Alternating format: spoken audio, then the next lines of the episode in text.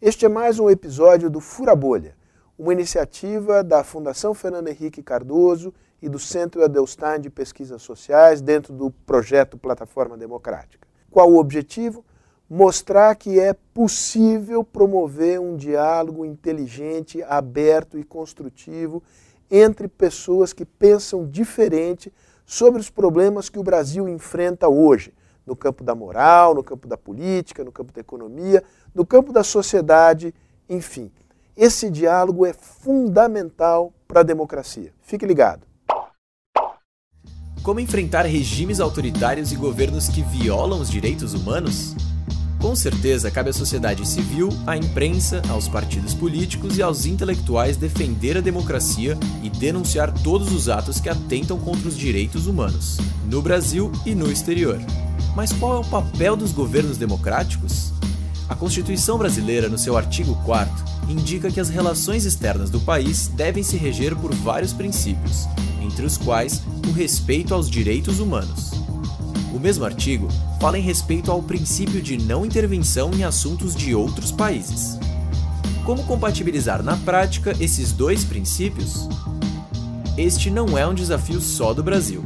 A Carta Democrática Interamericana de 2001, subscrita por 21 países, entre eles o Brasil, afirma no seu primeiro artigo que os povos da América têm direito à democracia e seus governos têm a obrigação de promovê-la e defendê-la. Infelizmente, a carta foi desrespeitada mais de uma vez nos últimos 20 anos. Como as democracias da região devem se posicionar frente a países que afrontam os direitos humanos e as liberdades democráticas? Para dialogar sobre este tema, o Fura Bolha convidou dois ex-ministros de Relações Exteriores da América Latina, Brasil e México.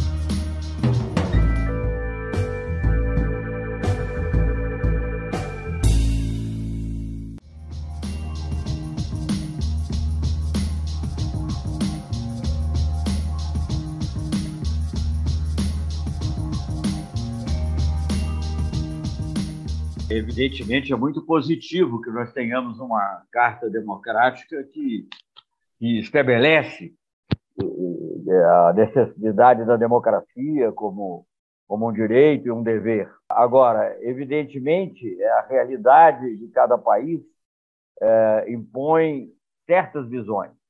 E também é, é, é preciso entender que as coisas não acontecem apenas porque está escrito é bom que esteja, é, é bom que socorra, é, mas é preciso entender que é, a, a, a democracia não só é fruto de condições internas, mas também de uma geopolítica internacional. Sí, yo, yo creo que eh, firma de la eh, Carta Democrática Interamericana, justamente el 11 de septiembre de 2001, el día de los atentados en Lima, fue un gran paso adelante un gran paso adelante que no ha cumplido con las expectativas que existían en ese momento a propósito de las consecuencias y los efectos que esa carta podía tener. Eh, en realidad ha sido invocada muy pocas veces, una vez en el caso de Venezuela, con el golpe, el intento de golpe de Estado contra Hugo Chávez en 2002, en el caso de Honduras en 2010, pero yo creo que hay un gran problema de incumplimiento de la Carta Democrática por países que la firmaron, como, entre otros, desde luego, Nicaragua, Venezuela, Bolivia durante el interregno entre eh, Evo Morales y, Arce, y desde luego por los países que no la firmaron, como es el caso de Cuba. Yo creo que fue un acontecimiento positivo, algo muy importante para América Latina, pero que no ha estado, cuyos resultados, digamos, no han estado a la altura de las expectativas y de las necesidades de América Latina en materia de la defensa colectiva de la democracia. Não, eu poderia lembrar aqui, porque vivi de maneira muito intensa, dois casos, o de Venezuela e o de Honduras. Eu acho que a, a comunidade interamericana pode ter um papel positivo, mas no caso da Venezuela, o Brasil, inclusive, coordenou um grupo de amigos com participação do México, que na época tinha um governo de centro-direita, com participação de Portugal e Espanha, até para não caracterizar como algo puramente hemisférico. e com participação do Chile e dos Estados Unidos. E isso permitiu que nós realizássemos na época, é, o que nós realizássemos, fosse realizado, é, um referendo revocatório que estava previsto na Constituição, mas o Chaves precisava de um certo estímulo para fazer isso. E isso acabou acontecendo. Mas eu quero dizer que, na época, a própria OEA tinha uma certa credibilidade. E, a, e, e não, te, não foi fácil, mas nós conseguimos, o grupo de amigos conseguiu, que o Chaves aceitasse a supervisão da, do referendo pela OEA. Hoje em dia, a supervisão da OEA não acrescenta muito a credibilidade. E se me permite uma palavrinha sobre Honduras, foi muito grave, porque ali, inicialmente, todos os países, inclusive o próprio presidente Obama, condenou o golpe, mas no final o golpe foi aceito. Né? E o máximo que nós conseguimos, com muita negociação, foi conseguir que se deixasse sair uh, o presidente Zelaya, porque ele chegou a correr risco de vida.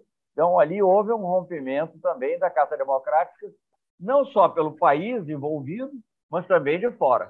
Yo concuerdo con, con Celso en los dos casos, creo que jugó un papel la Carta Democrática, pero no eh, cabal, no perfecta. Fue mejor en el caso, desde luego, de Venezuela en 2002. Lo de Honduras, en efecto, fue insuficiente porque no logró eh, revertir el, el, golpe que se dio. Y eso yo creo que es un problema. En cuanto a la credibilidad o no de las observaciones electorales por parte de la OEA, yo creo que depende mucho de cada caso. Sé que discreparíamos seguramente sobre el caso de Bolivia, pero al mismo tiempo creo que en otros países, otras misiones, en otras elecciones que ha habido a lo largo de los últimos 15 eh, o 20 años, me parece que la mayoría de las observaciones electorales de la OEA han sido sólidas, han sido robustas, han en general llegado al mismo veredicto que otras organizaciones gubernamentales o no gubernamentales han tenido en distintos casos.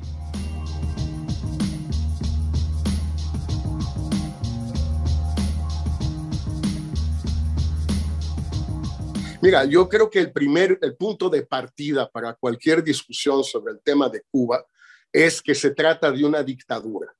Yo creo que si no empezamos por eso y de aceptar y reconocer que es una dictadura, entonces es muy difícil que el debate avance mucho, independientemente de que ciertas eh, palabras en boca de gobiernos puedan o no ser útiles. Aquí no hablamos como funcionarios de gobierno, entonces a mí, para mí me queda muy claro, se trata de una dictadura, full stop, punto final. No hay elecciones, no hay libertades, no hay medios de comunicación independientes, no hay sindicatos independientes, no se respetan los derechos humanos. Es decir, es una dictadura en todos los sentidos posibles de la palabra. Ahora, lo extraño, o si se quiere lo notable, es que ha sido una dictadura igual de dura, si se quiere, con gobiernos de Estados Unidos muy duros y muy agresivos contra el gobierno cubano, y con gobiernos de Estados Unidos muy benévolos o amistosos o amables con el gobierno de Cuba. Ha habido de los dos, Eisenhower, Kennedy, Johnson, Nixon, Reagan y Trump fueron presidentes muy hostiles al gobierno cubano y trataron de hacer la vida lo más miserable posible para ese gobierno. Carter, Clinton y sobre todo Obama fueron gobiernos que buscaron una distensión con La Habana, buscaron normalizar las relaciones con La Habana. Obama lo logró, Carter en parte. Y sin embargo, las características principales del gobierno de Cuba no variaron. Cuando fue a Obama, después del viaje de Obama, no pasó nada. No hubo ninguna liberalización, no hubo más respeto a los derechos humanos, no hubo medios de prensa independientes. Lo mismo con Carter a partir de 1976, con la normalización de las relaciones y la apertura de las secciones de intereses. Entonces, me parece que hay que partir de eso y luego reconocer que la constante en el tiempo es el hecho de la dictadura en Cuba, no el hecho de la política de Estados Unidos hacia Cuba. Bom, eu não, não vou entrar nas qualificações, porque provavelmente a própria Cuba inicialmente se classificava, acho que hoje em dia não mais, mas como buscando uma ditadura do proletariado. Então, não, não sei, ou uma democracia popular, mas eu, eu acho que as duas coisas são inseparáveis. Ah, eu acho que eh, o regime cubano, com as características que tem, é, é uma alma gêmea da atitude norte-americana em relação à América Latina, né? de interferir, não é uma coisa nova, não vou querer agora falar de todos os casos históricos em que isso aconteceu, no Brasil mesmo aconteceu, comprovadamente na história, no Chile aconteceu com Allende, a derrubada de Allende. Então, eu não estou não, eu dizendo isso nem para nem dizer que sim, nem para dizer que não, e nem para justificar o regime. Eu acho que você não deve procurar isso para justificar, mas você deve procurar encontrar maneiras de contribuir para a abertura. Eu acho que, de maneira modesta, talvez até muito modesta mesmo, eu concordo, nós contribuímos para alguns avanços em Cuba. Eu acho que na política nós temos que olhar mais para o relativo do que para o absoluto. E eu acho que essa, essa similarmente, na época do Obama, eu não vou dizer que o Brasil teve uma participação direta para intermediar a, a, a, o restabelecimento de relações, mas sim nós tivemos várias vezes com cubanos, com autoridades cubanas. Eu, pessoalmente, estive com Raul Castro, levando uma carta do presidente Lula, que eu acho que tiveram algum efeito, inclusive, por exemplo, na não, não levar adiante a pena de morte em relação a, a, a um cidadão norte-americano. Enfim, essas coisas são complexas. Eu acho que, de qualquer maneira, o que está provado é que o embargo não é um bom remédio. Porque se há 60 anos o embargo o bloqueio é mantido e se isso não muda, né, é, é, é porque não é um bom remédio.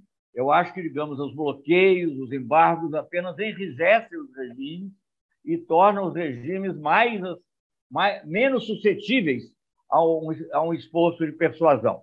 Quantos governos de direita nós tivemos na América Latina que foram. O governo Bolsonaro, extremamente rigoroso e, e, e malfeitor em relação aos direitos humanos, né? direito das mulheres, direito dos negros, direito dos camponeses, e ninguém chama de ditadura, né? porque você tem ali algumas instituições funcionando. Tudo bem, elas funcionam, mas não têm efeito prático. Elas não impedem o Bolsonaro de continuar fazendo as coisas absurdas que tem feito.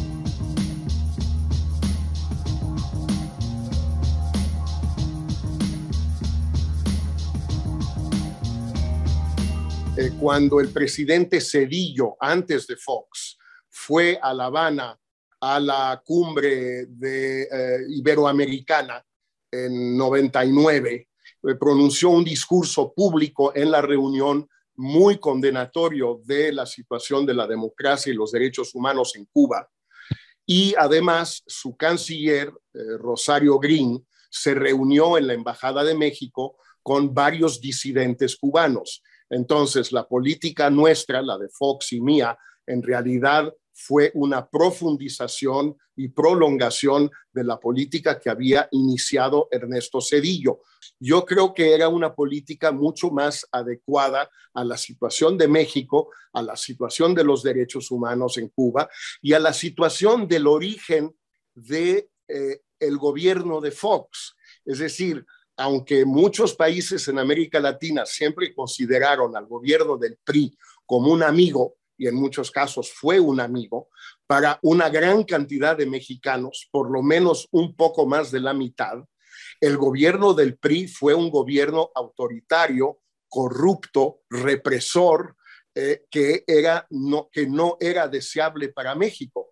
Es decir, nosotros luchamos contra el gobierno autoritario del PRI durante muchos años. Entonces, cuando llega un gobierno que en efecto era de centro derecha, como dice Celso, pero compuesto por gente que venía de muchos horizontes, mi caso, el de Adolfo Aguilar Sincer, el de Porfirio Muñoz Ledo, desde la izquierda, otros desde la derecha, sin duda, del PAN, eh, era imposible no aplicar el mismo rasero a Cuba que el que aplicábamos a México. Entonces, no solo me parece que fue la política correcta, la de Fox y mía, que también fue de Ernesto Cedillo, sino que me, me parece que es la política que debiera seguir América Latina.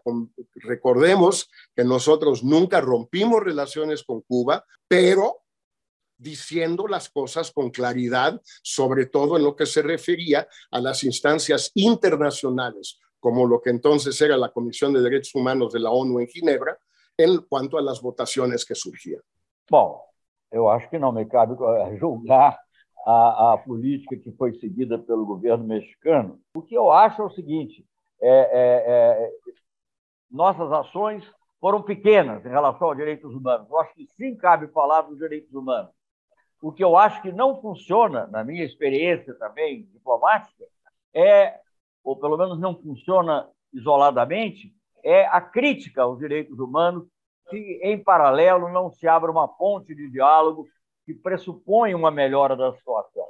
Eu acho que essa é a fundamental questão. Eu acho que, digamos, um país nós não podemos deixar de falar dele, os Estados Unidos, que é a maior potência do continente, ainda é a maior potência mundial, e tem um conflito com um pequeno país é, que fica a, a, pouco mais de 100 quilômetros, sei lá, de 90 milhas é, de, é, do sul dos Estados Unidos, é, não, não se pode, ele não tem autoridade moral, para falar francamente, para falar de direitos humanos lá, porque o pior violação a direitos humanos que há em Cuba é você, durante o período das vacinas, não poder importar vacina, não poder importar equipamento médico. Havia um embargo efetivo. Não era um embargo teórico, era mais do que um embargo, era um bloqueio, porque os, os navios nem sequer podiam chegar a Cuba, sob pena de depois não poderem aportar em, em portos norte-americanos. Então, enquanto durar essa dicotomia, é muito difícil você falar dos direitos humanos em Cuba. Você pode falar, como nós falamos, e contribuímos para a ida do Ayala Lasso a Cuba. E o Ayala Lasso visitou as prisões. E isso terá ajudado, espero eu, um pouco a condição dos prisioneiros e, a, e ajudado um pouco a condição dos direitos humanos. Eu me empenhei profundamente nos diálogos pessoais com os meus colegas cubanos que eles participassem do sistema da ONU de o nome agora, digamos, a revisão periódica de direitos humanos, que é sempre uma maneira de exercer uma pressão moral para que haja alguma coisa. Mas cada vez que há uma atitude de total hostilidade, isso apenas reforça os setores mais convencidos de que para resistir ao que eles chamam imperialismo americano é preciso ter um governo muito, muito, muito fechado. Eu vejo que essas coisas têm uma evolução, talvez uma evolução mais lenta do que gostariam. Eu não, não, não, prefiro ficar aí e não ficar no julgamento do que, é democrático, do que, é ditatorial, porque a gente sabe também que muitas coisas que dizem democráticas, na verdade, não são. Tanto eu, creio eu, como Jorge, defendemos os direitos humanos, defendemos os direitos humanos em todos os nossos países, né? É, os direitos humanos que estão sendo desrespeitados no meu país, por exemplo, concretamente, que há os direitos que se percebem e há aqueles que não se percebem. O direito dos negros, o direito dos gays, os direitos das mulheres. Né? Isso não é percebido, no entanto, está desrespeitado e a OEA não condena, não faz nada. A Carta Democrática não é invocada. Enfim, não, nem por isso eu, eu sugiro abandonar a Carta Democrática, porque, por exemplo, na vinda agora recente do secretário de Defesa dos Estados Unidos ao Brasil, eh, ele disse coisas importantes baseadas na Carta Democrática, que eu espero que os nossos militares tenham ouvido também, porque nós estamos vivendo um momento crítico no Brasil de saber se vai predominar, não é só a democracia ou, ou uma ditadura comunista, é o que vai predominar, é, vão predominar valores civilizatórios ou é, valores, val, os antivalores, digamos assim. Então, eu, tenho, eu valorizo a Carta Democrática, agora, acho que é preciso compreensão, diálogo e não, e não o cerco e não o bloqueio. E o caso de Cuba é, uma, é um caso muito especial, é um, é um país pequeno, mínimo, né, que sofre uma pressão imensa da maior potência do mundo, que, que sempre considerou uma, uma província, tratou como uma província. Eu acho que nós temos que ter governos democráticos da América Latina que tenham a capacidade de diálogo e que aos poucos consigam alguma persuasão. Em primeiro lugar, me parece que eh, entendiendo la utilidad del diálogo, entendiendo la utilidad en ocasiones de ciertas gestiones discretas, también es un hecho que tratándose de una dictadura, por eso me parece muy importante la definición, muchos eh, militantes, activistas y víctimas de la represión en América Latina durante los últimos 50 años o 60 años, buscaron activamente y con toda la razón del mundo la condena internacional a las dictaduras latinoamericanas. No buscaron dialogar con Pinochet o con los generales brasileños o con los generales argentinos o con los generales uruguayos. Buscaron la condena de la comunidad internacional y latinoamericana a las prácticas dictatoriales de esos regímenes y buscaron la censura internacional en Ginebra, en la OEA, en todos los foros multilaterales o regionales que habían. Y me parece que eso es muy importante subrayarlo. Segundo lugar, me parece también muy importante subrayar que si bien Biden no ha hecho nada, es cierto, y lo lamento igual que Celso, estoy totalmente de acuerdo en eso, el hecho es que la peor represión que ha habido en Cuba, por lo menos desde 2003, es decir, ya son casi 20 años, es la represión de la protesta del 11 de julio del año pasado, en pleno gobierno de Biden, que buscaba o quizás hubiera buscado algún tipo de distensión o vuelta a la época de Obama. Esta es la peor represión que hemos visto en América Latina en años. Y sin embargo, tenemos esta represión que el mundo entero pues ve con mucha preocupación y que ha levantado condenas en muchas partes del mundo, no solo en Estados Unidos, que en efecto a veces no tiene autoridad moral para condenar este tipo de actos. La Unión Europea sí la tiene, muchos países de América Latina, Latina lo tienen y enhorabuena que condenen los actos autoritarios en Brasil por Bolsonaro y antes, cuando el encarcelamiento de Lula cuando todos protestamos contra ese encarcelamiento y el hecho de que no lo dejaran competir por la presidencia. Pues a mí me parece que la condena internacional fue muy importante. No fue eficaz porque no, no pudo contender, pero yo creo que fue mejor que hubiera la condena internacional a que no la hubiera.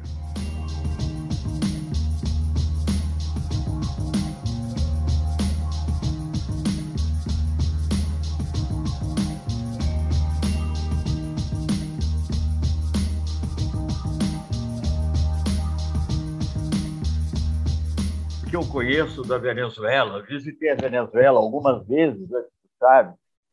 É, era uma sociedade extremamente desigual, extremamente reacionária. A elite venezuelana era uma elite extremamente reacionária. Não é, não é à toa que gerou o chavismo. Ah, e a vitória do Chaves inicial eleitoral foi indiscutível também. E o golpe também foi indiscutível.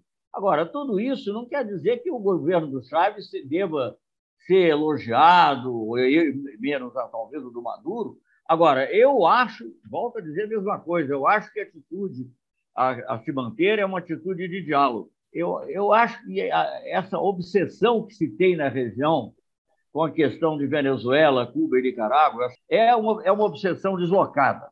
Eu acho que a América Latina tem muitos problemas muitos problemas. Esse é um deles, talvez.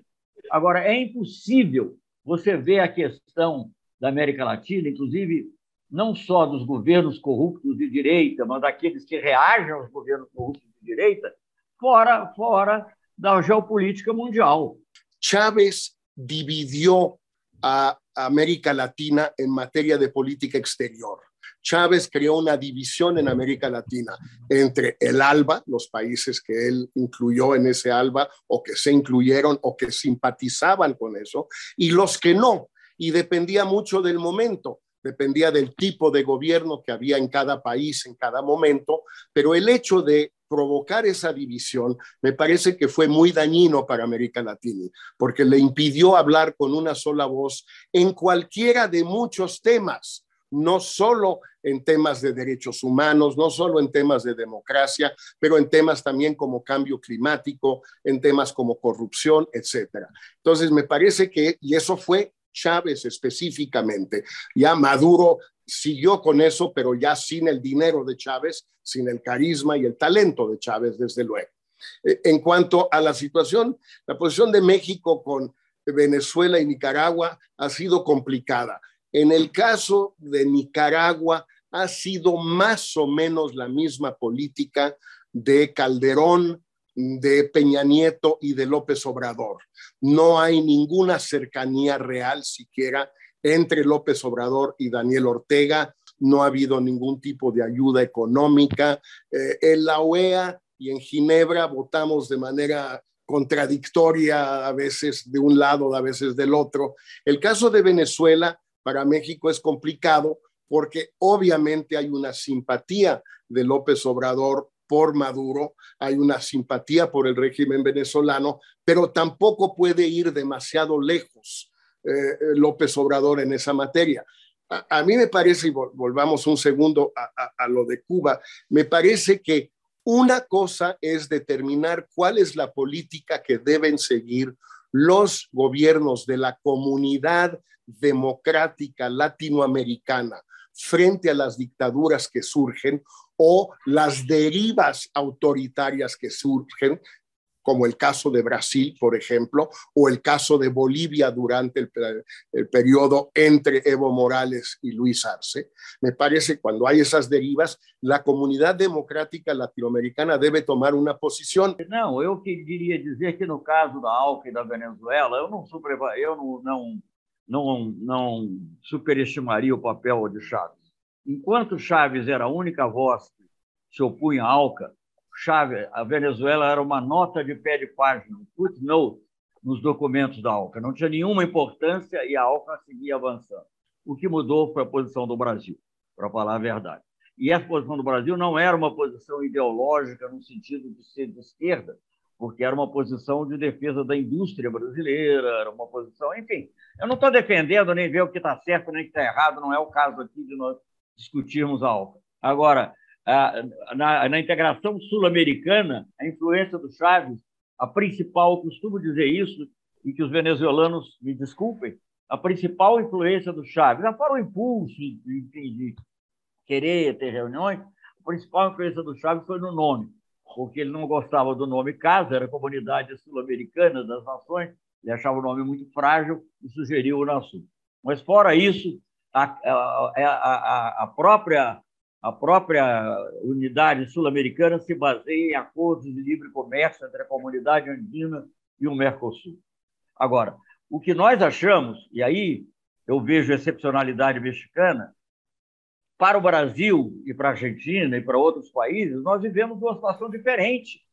Para o é, é, bem ou para o mal. Vocês têm, para o bem, mais acesso ao mercado americano, etc. E talvez, para o mal, mais competição e mais concorrência em áreas que talvez não gostassem de ter. Não é o nosso caso.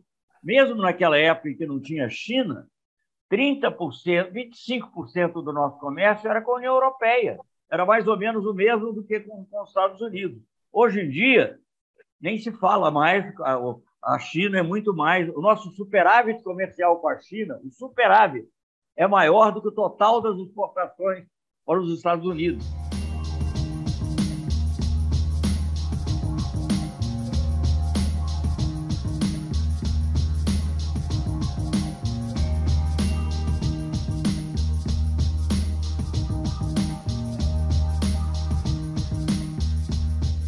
Para México es muy difícil eh, tener una posición de no alineamiento entre Estados Unidos y China.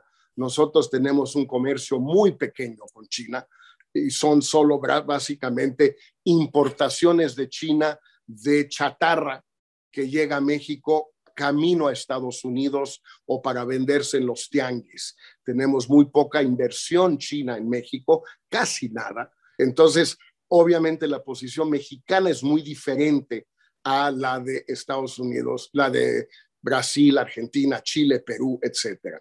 En cuanto al tema de derechos humanos y democracia, me parece que hay un problema en el no alineamiento efectivo que es que si por no alineamiento entendemos equidistancia en todos los ámbitos, sí hay un problema con derechos humanos y democracia, porque podemos discurrir eh, tú, Sergio, Celso y yo horas sobre los defectos de la democracia de Estados Unidos y sobre las violaciones innegables que hay de los derechos humanos en Estados Unidos, pero no hay comparación posible con la dictadura china y las violaciones sistemáticas de los derechos humanos en China.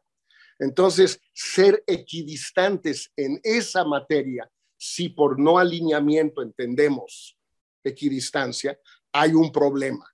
En otros aspectos comerciales, de inversiones, cierto tipo de relaciones económicas, yo creo que sí debemos ser no alineados hasta donde cada país pueda hacerlo. Pero en otros temas me parece difícil mantener una posición equidistante, en particular en materia de derechos humanos y de democracia, defensa colectiva da democracia. Bom, eu diria que no meu espírito, a, a questão da, do não alinhamento ativo é uma questão muito mais de relacionamento do que de adesão ao valor. O que nós estávamos vendo acontecer até oito meses atrás, seis meses atrás, era, digamos assim, a formação do mundo. Claro, nunca nada é perfeito, mas digamos um pouco mais multipolar. E que no mundo mais multipolar, em que geopoliticamente choque de interesses acaba criando mais oportunidades para países como os nossos. Eu acho que não há, pelo menos na minha concepção, uma, uma, uma expressão de equidistância em termos dos valores que estão professados e, e, e praticados, é, independentemente das falhas que possam ter em cada grupo de países. Eu acho que a nossa democracia sempre terá, digamos, uma conotação, pelo menos idealmente, o que realiza é diferente, mas uma conotação social mais forte do que nos Estados Unidos, o que implica também uma participação maior do Estado. Isso, isso é uma coisa, tende a ser uma coisa comum uh, aos países latino-americanos. Agora, isso não significa que nós estamos adotando um sistema chinês, de modo algum, de partido único, por exemplo, que nem, nem ocorre. Nem os partidos mais radicais de esquerda no Brasil defendem um partido único ou uma revolução. Isso, isso é uma coisa que está fora de cogitação totalmente. Graças, Celso. E graças, Obrigado, João. Obrigado a Fundação Fernando Henrique Cardoso.